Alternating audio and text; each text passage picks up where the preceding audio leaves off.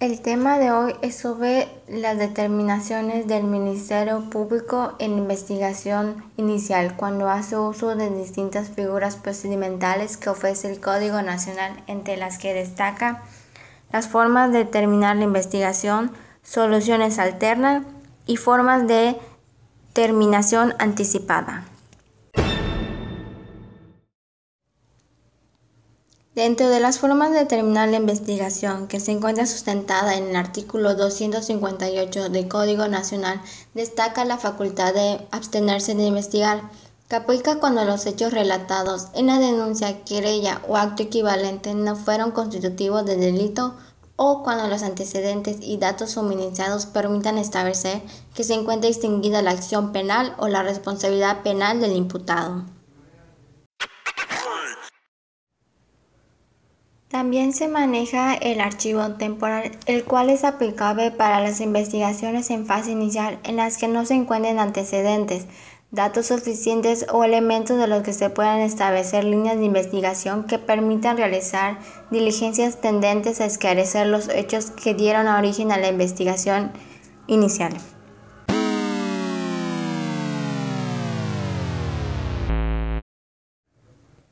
También se emplea la figura del no ejercicio de la acción penal. Antes de la audiencia inicial, el Ministerio Público, previa autorización del servidor público en que se delegue la facultad, podrá decretar el no ejercicio de la acción penal cuando los antecedentes del caso le permitan concluir que en el caso concreto se actualiza alguna de las causas del sobreseimiento que permite el Código Nacional de Procedimientos Penales. Por último, se manejan los criterios de oportunidad que serán aplicables iniciada la investigación y previo análisis objetivo de los datos que consten en la misma. Conforme a las disposiciones normativas de cada fiscalía, el Ministerio Público podrá abstenerse de ejercer la acción penal con base en la aplicación de criterios de oportunidad siempre que en su caso se hayan reparado o garantizado los daños causados a la víctima u ofendido.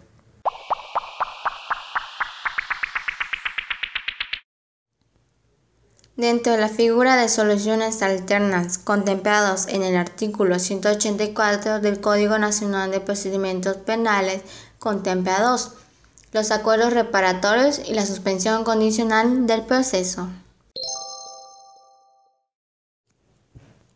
Los acuerdos reparatorios son aquellos elevados entre la víctima u ofendido y el imputado que, una vez aprobados por el Ministerio Público o el juez de control y cumplido en sus términos, tienen como efecto la extinción de la acción penal. Desde su primera intervención, tanto el Ministerio Público o el juez de control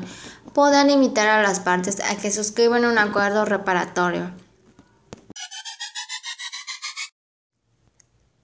Y la suspensión condicional del proceso es el planteamiento formulado por el Ministerio Público o el imputado, el cual contendrá un plan detallado sobre el pago de la reparación del daño y el sometimiento del imputado a una o varias condiciones que garantizan una efectiva tutela de los derechos de la víctima u ofendido y en que en caso de cumplirse pueda dar lugar a la extinción de la acción penal. Finalmente, en las formas de determinación anticipada contemplada en el artículo 202 del Código Nacional de Procedimientos Penales contempla dos supuestos.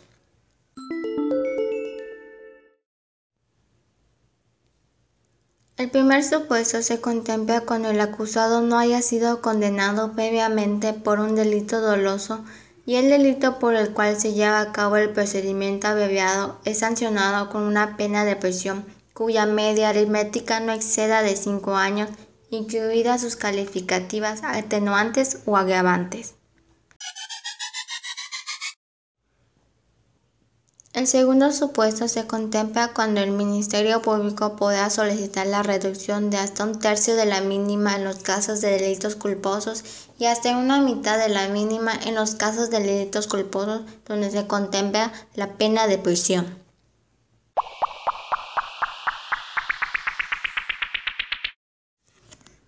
La finalidad de las determinaciones del Ministerio Público tiene el propósito de que el sistema y el procedimiento sea eficaz y evite que se colapse intentando evitar que muchos delitos lleguen a lo que es considerado la etapa de juicio.